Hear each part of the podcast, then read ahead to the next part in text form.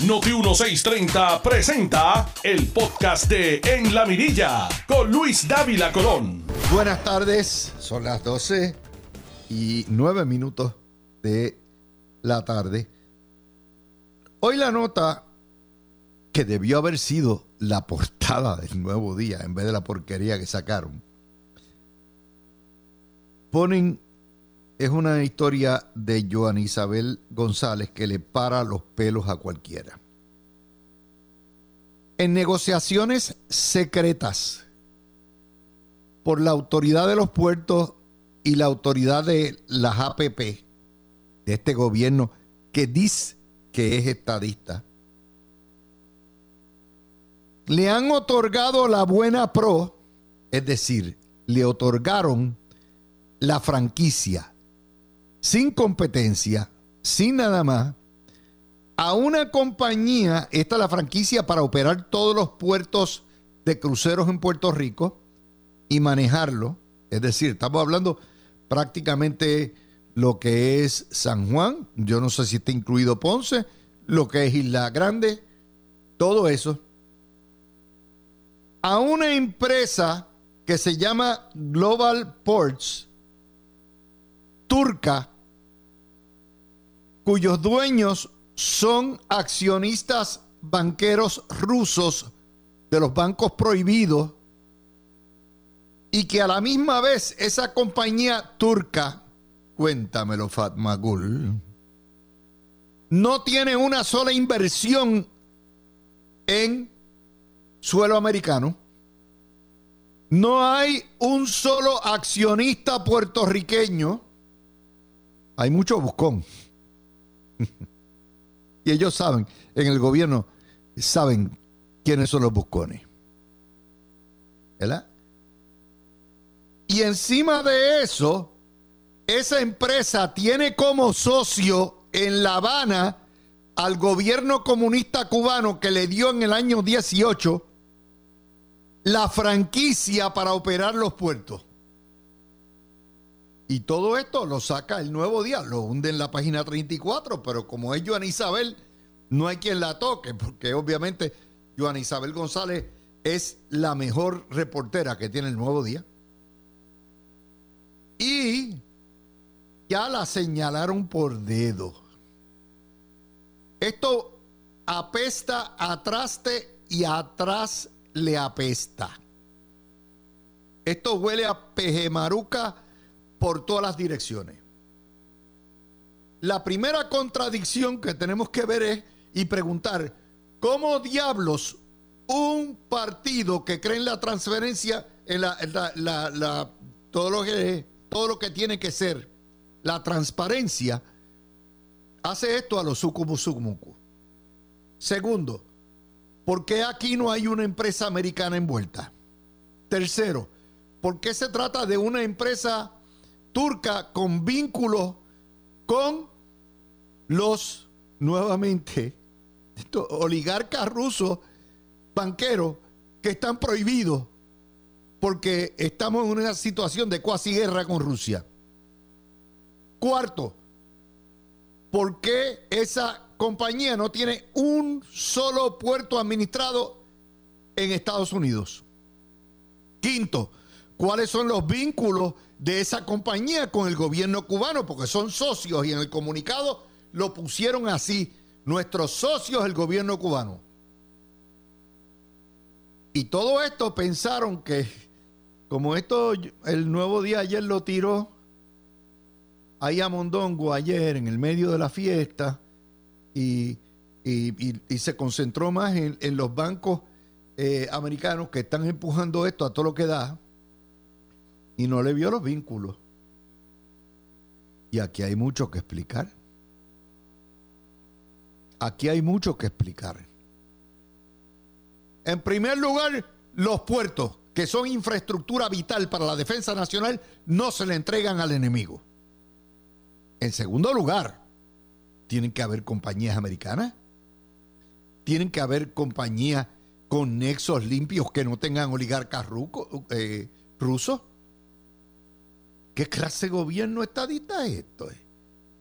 Y más importante aún, yo quiero saber quiénes son los padrinos, quiénes son los que están detrás de todo esto. Y se los digo, ¿verdad? Porque es importante saberlo. No es que no se privaticen los puertos, es que se haga mediante concurso, es decir, mediante competencia y con compañías que tengan experiencia manejando puertos, que es infraestructura indispensable para la seguridad nacional. Y usted dice, pero ¿cómo es posible que eh, un puerto de crucero o una terminal de crucero sea indispensable en caso de una guerra? Esos son los primeros que el gobierno federal coge para bajar y subir tropas y bajar suministros y subir suministros. Imagínese usted. Y yo no he escuchado hoy una sola explicación de parte de este gobierno, porque aparentemente todo el mundo está de vacaciones. Así que esa es la primera nota. La segunda nota hoy es la hipocresía de la prensa. El vocero, portada, exigen mayor acción con costera. Vamos a empezar con ese titular. Fíjense que el caso de las casitas de los millonarios de Ocean Park, que están metidos en la arena a par de pies de la costa, no lo tratan como un caso de eh, los privatizadores, desarrolladores y dueños millonarios que invaden la zona marítimo terrestre como hicieron con Rincón lo tratan como un caso de erosión costera. ¿Mm? El nuevo día nos pone vecinos de Ocean Park. No le dicen ustedes que la dueña del nuevo día vive allí.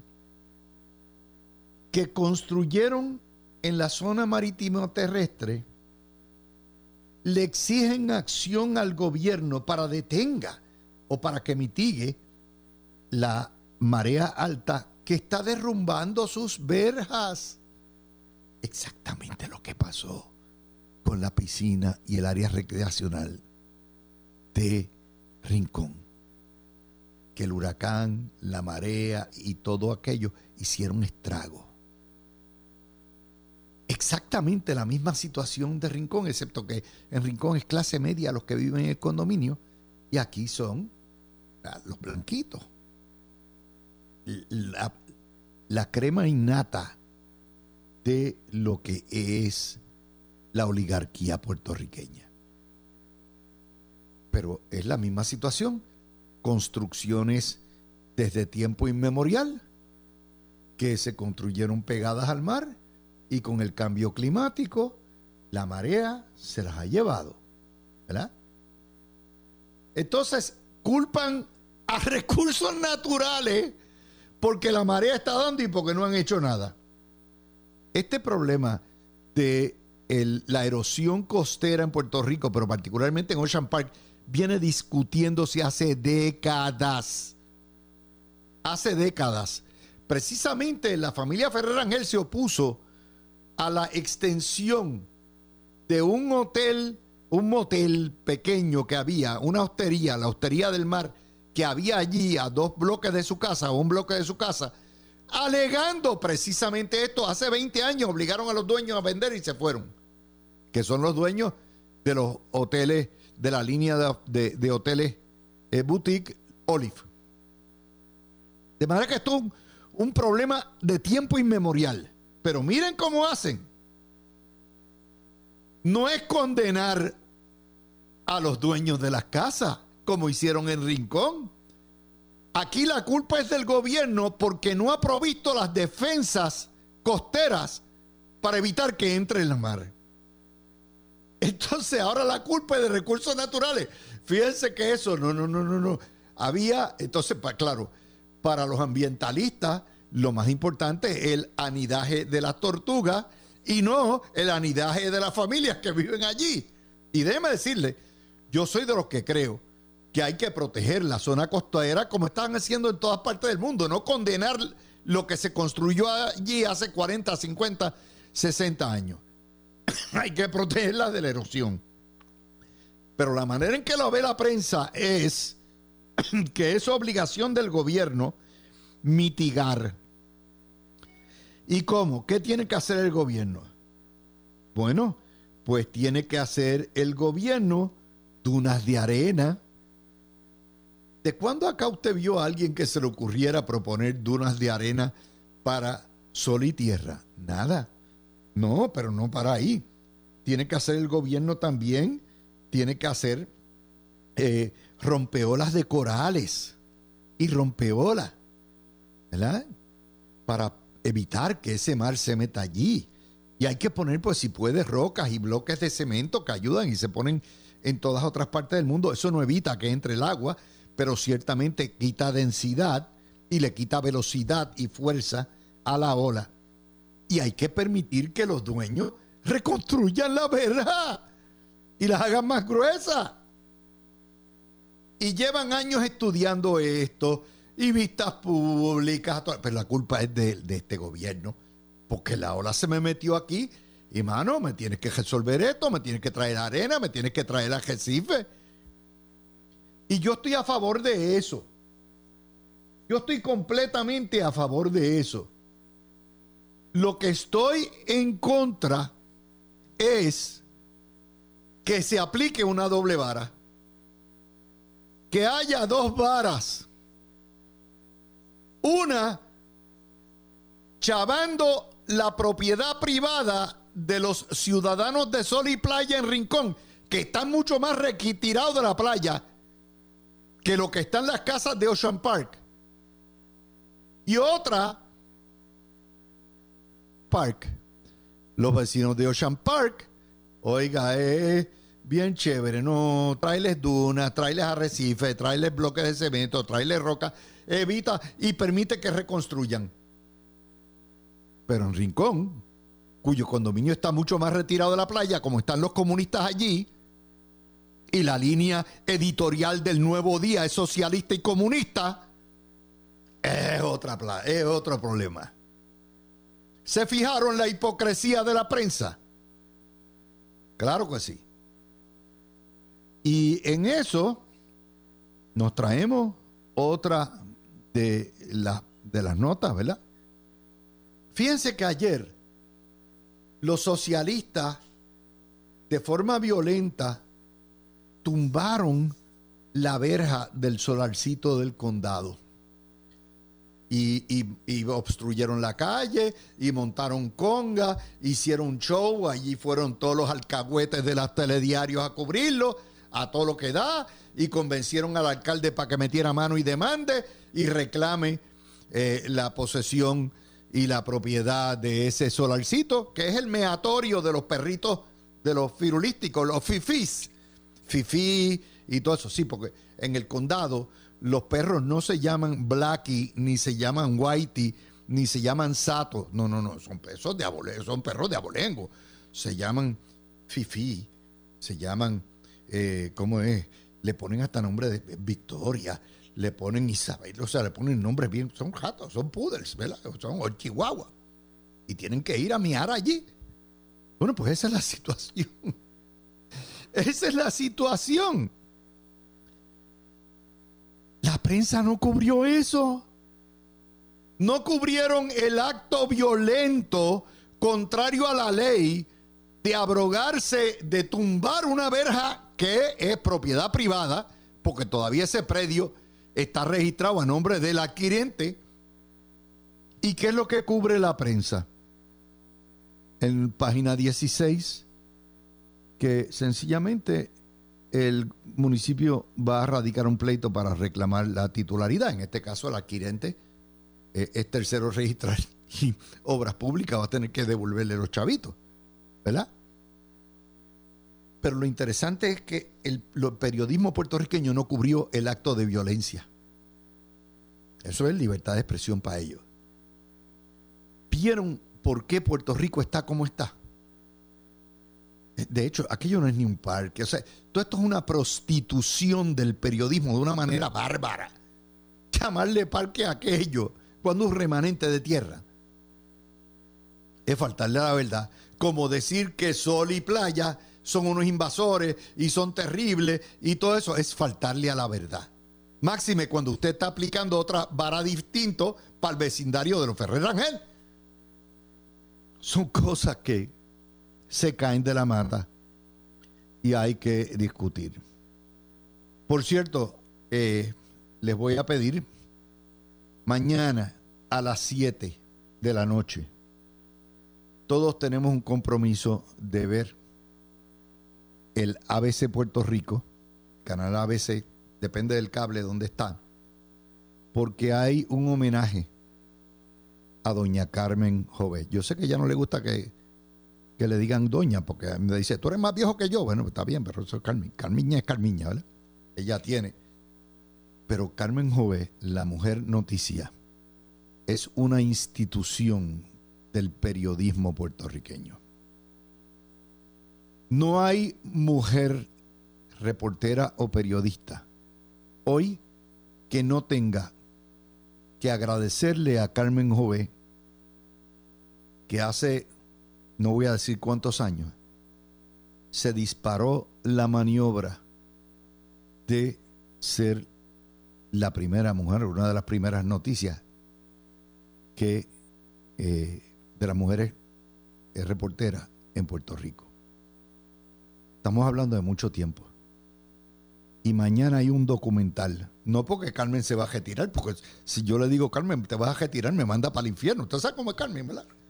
Yo no quiero caer en la lengua de Carmen. Pero es una belleza. Es una belleza y obviamente va a ser entrevistada y todo esto. Y aquí en Noti1 todos tenemos no solamente el cariño que sentimos por Carmen y la admiración, sino obviamente es una institución. Es una institución. Así que a Carmen un abrazo. 50 años en los medios. Medio siglo. Medio siglo no es nada. De hecho, yo me acuerdo cuando estaba en el Canal 6, había un programa Así fue como empezó Carmen, joven, jovencita, jovencita, todavía no, no creo que había cumplido 20. Y salía en un programa de televisión que era concurso de las escuelas, de hacer preguntas y ver cuánto sabían los muchachos. Pues ahí estaba. Ahí empezó Carmen. ¿Verdad? Después de Titi Chagua venía Carmen Jové. Si le digo que yo era chiquito y la veía, de nuevo me fríe pero no es cierto, ya yo estaba viejito. Así que ya lo saben, mañana por ABC a las 7 de la noche. Con eso, mi gente, el día de Barbosa, regresamos porque mire, todavía tenemos que discutir a Mr. Trump. Tenemos que discutir que el caníbal y los socialistas y los diásporos se salieron con la suya. Obviamente bombardearon y cejaron. No es únicamente el proyecto de Jennifer González y de Nidia Velázquez, es el mandato que ustedes enviaron en todos los plebiscitos y ellos dijeron, este es, nos lo pasamos por el forro. Regresamos ya mismito y cerramos el video hoy. Tú escuchas el podcast de En la Mirilla con Luis Dávila Colón por Noti 1630. Todo el chisme beauty, todo eso. Aparece en escena Quiquito Meléndez y José Aponte José Aponte siempre ha sido uno de los mejores propulsores de la estadidad en el PNP.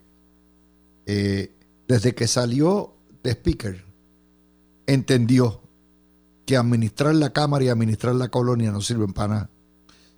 Y se dedicó a lo que debe ser un representante del PNP.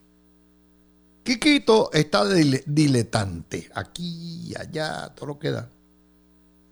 Y dice que fue al Congreso y que a, cabildear por la estadidad.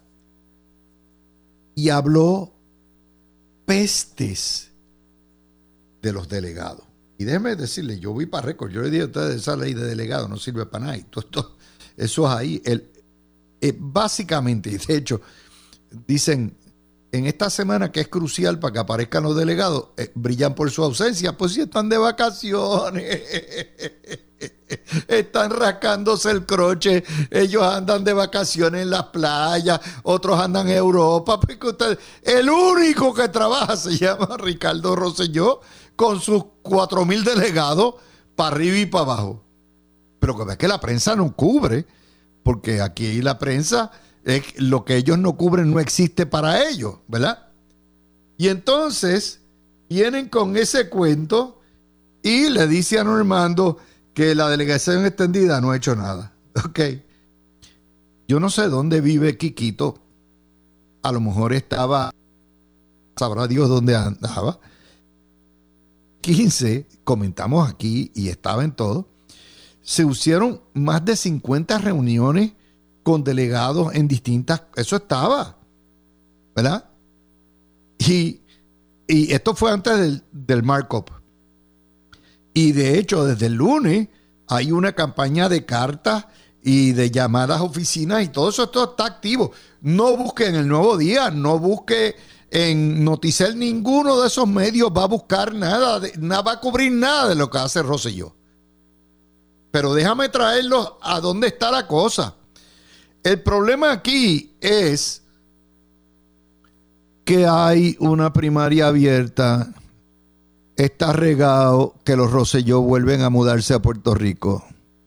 Está regado que Ricardo Rosselló, si Jennifer González decide retar a Pierluisi, va para la gobernación eh, eh, y, va para la gobernación, Ricardo Rosselló va a asumir o va a correr para comisionado y hay que repartir Pepto Bismol. Yo sé que ustedes no están listos para esa discusión, pero ya Quiquito lo vio y le está cayendo encima a palo. ¿Por qué? Porque él visualiza que Rosselló barre. Ah, si es nominable es una cosa, si es elegible ese es otro cuarto de hora y eso es un debate que tienen que hacer en el PNP. Pero todo lo que tiene Quiquito es un ataque cuerno porque aquel trabajando gratis, contrario a Quiquito que está en la nómina pública, le, le robó el tiro. Eso es lo que hay. Alan Maccabi, ¿qué tú crees de esto? La verdad es que ese partido tuyo, PNP, es una chulería. Eso, un, un, hay por cada dos personas en el PNP hay no menos de 3 millones de chismes.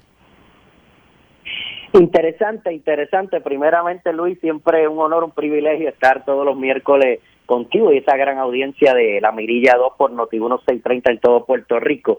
Pues mira, eh, este tema tiene dos partes, Luis. Está eh, el trabajo ideológico de Puerto Rico, ideológico y de educación que, se ha hecho y que yo creo que ahora más que nunca hay que hacerlo bien fuerte para seguir convenciendo a más personas, en especial ese grupo del Partido Popular, que, es un grupo grande de los happy colonial, de los que son casi estadistas y lo que le falta es mover ese pie, tenemos que seguir trayéndolos para para seguir aumentando el respaldo por la estadidad, porque cuando se dé finalmente el proyecto vinculante y autoejecutable para ser Estado soberano, tenemos que estar listos no solo para ganar, sino para ganar en grande. Por otro lado, eh, como tú dices, hay que reconocer el trabajo de el exgobernador Ricardo Rosello por mucho tiempo, y yo lo decía, el trabajo para lograr los respaldos grandes a nivel nacional en Washington, había que hacerlos allá, y no era solamente en el Congreso, teníamos que meternos en los 50 estados y empezarle a pisar los pies a los congresistas y senadores donde le duele en el voto. Nosotros no votamos, no le importamos a nadie, pero allá nosotros tenemos seis millones, siete millones de puertorriqueños, más toda la comunidad de conciudadanos hermanos que reconocen que somos una colonia que vivió en desigualdad y que la inmensa mayoría, en algunos áreas, en algunas áreas, hasta el 70-80% respaldan la estadía para Puerto Rico. Y ahí es que hay que hacer el trabajo y Ricardo está haciendo un trabajo excelente. Y yo creo que el que ahora mismo esté poniéndole dinamita a personas que están haciendo un buen trabajo por el ideal, por el norte estadista, que es lo más importante, es más importante que una clase política, que administrar colonias, que estar batateando o buscando posiciones para vivir y ser carreristas políticos. Para eso no está el PNP, el PNP está con un norte estadista. Y este momento, más que nunca, es el, el momento de la estadidad. Y todo el que está haciendo un buen trabajo y alguien lo obstaculiza pensando en posiciones electivas políticas, va a tener un problema porque la base estadista lo está mirando y la base estadista ya tiene hambre y están viendo que estamos en un gran momento. Igual no es momento para peleas en Puerto Rico de republicanos y demócratas. Yo soy republicano y creo en el GOP republicano y en la plataforma y soy conservador, pero, necesitamos de todos republicanos y demócratas. Alan, no hay necesidad. Si tú ves que hay alguien trabajando y que está claro, no hay necesidad de caerle encima, caramba. Correcto. Oye, aquí no falta gente, aquí no sobran manos, falta gente. De manera que cada, cada gesto se debe. Esto es mezquino. Esto es mezquino de parte de Quiquito. Pero como se cierne una posibilidad de una primaria, pues ahí está. Ahí yo no tengo la menor duda que Roselló viene. No tengo la menor duda. E, eso él tiene la espinita, él va a tratar de venir y eso es un problema del PNP o una situación del PNP, como tú la quieras mirar. Pero ciertamente no es a palo limpio. no le caes a palo al que está, a los poquitos que está trabajando. Coincido ¿Ah? contigo y esto es momento ideológico, es el momento de la estadidad. El gran ganador en el 2020 fue la estadidad con el 53% de los votos, 655.505 votos. Así que las candidaturas las veremos después de mediados finales del 2023 y el 2024. Ahora es momento de la estadidad y el que le falle a la estadidad lo va a pagar en las urnas y el que trabaje por la estadidad sin pensar en candidatura van a ser los grandes ganadores en las próximas primarias hablando en lo ideológico, a mí me pareció, yo ayer cuando leí la historia del escándalo de Puerto, eh, no le presté mucha atención porque la primera, las primeras entregas se concentraron en los bancos de corretaje y lo que hay atrás. Pero la historia de hoy es dinamita. O sea, que le van a dar la concesión de los puertos, puertos del país a una empresa turca que no tiene negocios en Estados Unidos y que a la misma vez es propiedad de accionistas, óyete bien, ¿ok? Oligarcas banqueros de Putin y le van a entregar los puertos de Puerto Rico. Yo no podía creer eso y de hecho son socios del gobierno cubano en La Habana. Tú dices, pero ¿a quién se le ocurre? ¿Dónde están los genios? O quiénes son los corruptos que andan detrás de esto, porque es que no hay otra manera. Y encima de eso, en secretillo. Tú como estadista, eh, eso te tiene que saber a Agüerra. ¿Me oye? Eh, creo que perdimos a, a Alan Maccabi, ya mismito lo tratamos. Pero eso a mí me... Eso es una cuestión ideológica que realmente yo no la comprendo, no la entiendo no entiendo cómo rayos hacen una cosa igual. Pero eh, esas son las cosas que los PNP le tienen que preguntar a su gobierno. Y ese es el tipo de gestión anti-ideológica, anti-ideal, que enfogona a los correligionarios estatal. Y en ese... Eh, ver, ¿ya llegó Alan o todavía? No, todavía no tenemos a Alan. Y, en ese contexto, si Pierluisi tiene problemas con la base estadista y abre, y esa base estadista prefiere a Jennifer González, esto es una de las explicaciones. Esto es una de las explicaciones. La historia de Joan Isabel lleva tres días, hoy estamos a miércoles. Todavía no ha habido una explicación del gobierno. O sea, las comunicaciones de este gobierno son peores que las de Luma. Peores que las de Luma. Pero ahí está. Eh, vamos a, trabajar también otra de las notas que quería compartir con ustedes. Esta en la página 14. No hay duda, el líder de la mayoría, Steny Hoyer, en la Cámara, acaba de admitir que el proyecto de estatus no va esta semana.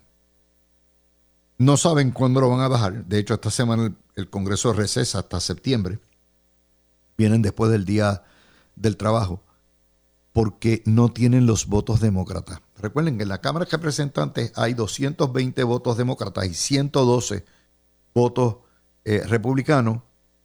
Eh, hay algunos votos, como 5 o 6 republicanos, que están con el proyecto de Jennifer González, pero hay cerca de 15 de los socialistas que han respondido al llamado de eh, Aníbal Acevedo Vilá de los diásporos independentistas de Estados Unidos y de los socialistas del Partido Demócrata dirigidos por Alexandria Ocasio Cortés para no apoyar el proyecto.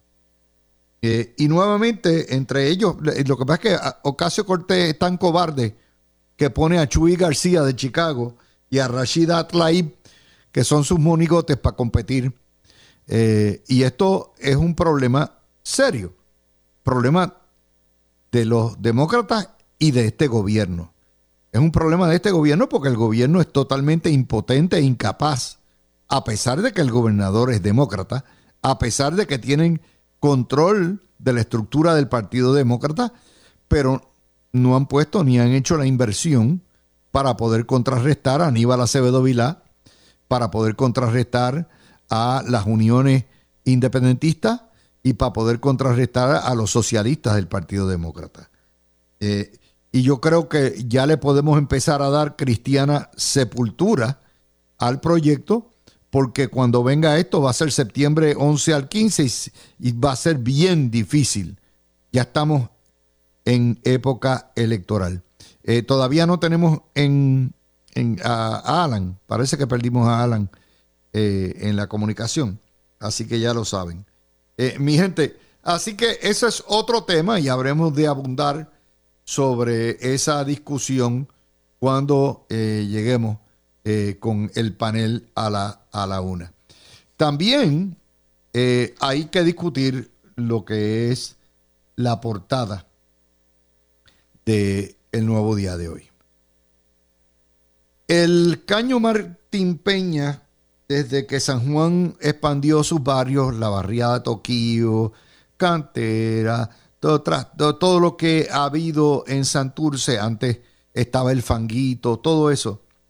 Ahí desembocaban las aguas, mm, prácticamente todas las barriadas bordeaban, y estamos hablando que afectaban o de la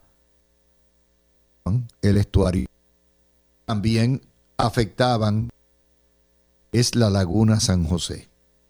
Y el grupo G8 y las comunidades llevan décadas pidiendo que el caño.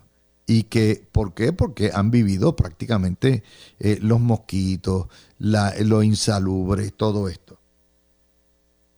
Eh, el cuerpo de ingenieros eh, le dio el visto bueno y se va a año completo de Martín Peña hasta la boca de la laguna, se va a canalizar, se va a limpiar y ese proyecto inicialmente cuesta un cuarto de 258 millones de dólares.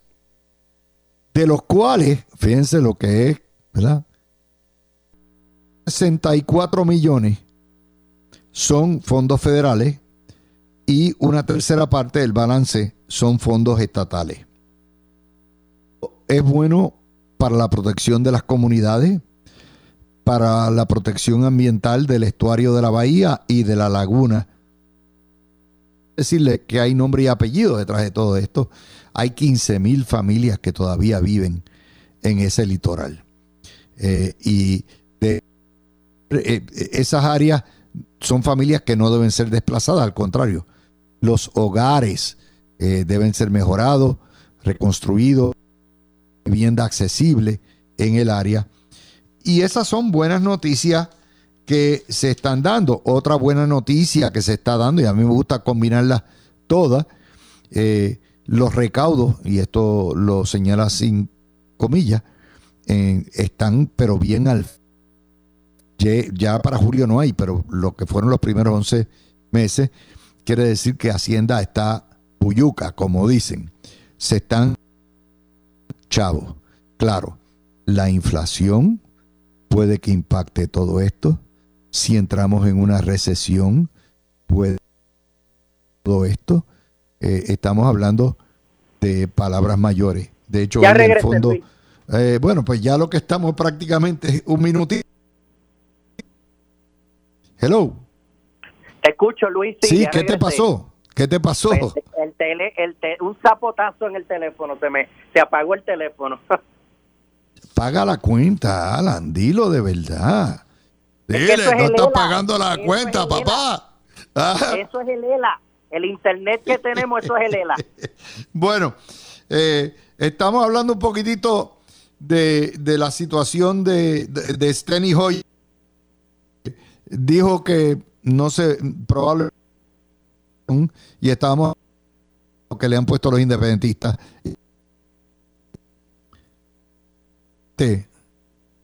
¿Me oye?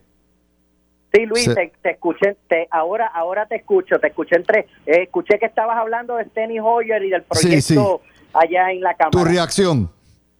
No, pues definitivamente yo esperaba que, que esta semana se pudiera aprobar en la Cámara y a mi entender los votos estaban, inclusive hay más republicanos que votarían en el floor de lo que la gente se imagina. Eh, no sido un grupito que ya los hemos escuchado elocuente, pero la realidad es que estamos en una elección de medio término que va ahora en noviembre y que en el Senado veo muy, muy, muy difícil que esto se pueda mover para aprobar. Así que la realidad es que aunque en la Cámara se aprobara, si el Senado no lo aprueba y no lo firma el presidente, y yo creo que aunque el Partido Demócrata ahora al final, y Steny Hoyer en especial, que apoya la estadía han hecho un trabajo, pero se le fue el tren, estuvieron año y medio perdiendo el tiempo. Esto pudimos haberlo hecho el año pasado a principio de año y así poderle haber metido una presión al Senado y, y los demócratas jugando y los republicanos, algunos haciéndose los locos. Yo creo que todavía tenemos que empujar más en donde les duele, en el voto, en estas elecciones de medio término, el que no respalde la estadidad hay que ponerlo a sufrir y a sudar, no importa quién sea, y es la única forma que vamos a crear de verdad ese ambiente para ya lograr ese proyecto vinculante y ese y, y autoejecutable. Y es parte de lo que Ricardo Rosselló está haciendo, pero hace falta todavía más líderes, más gente.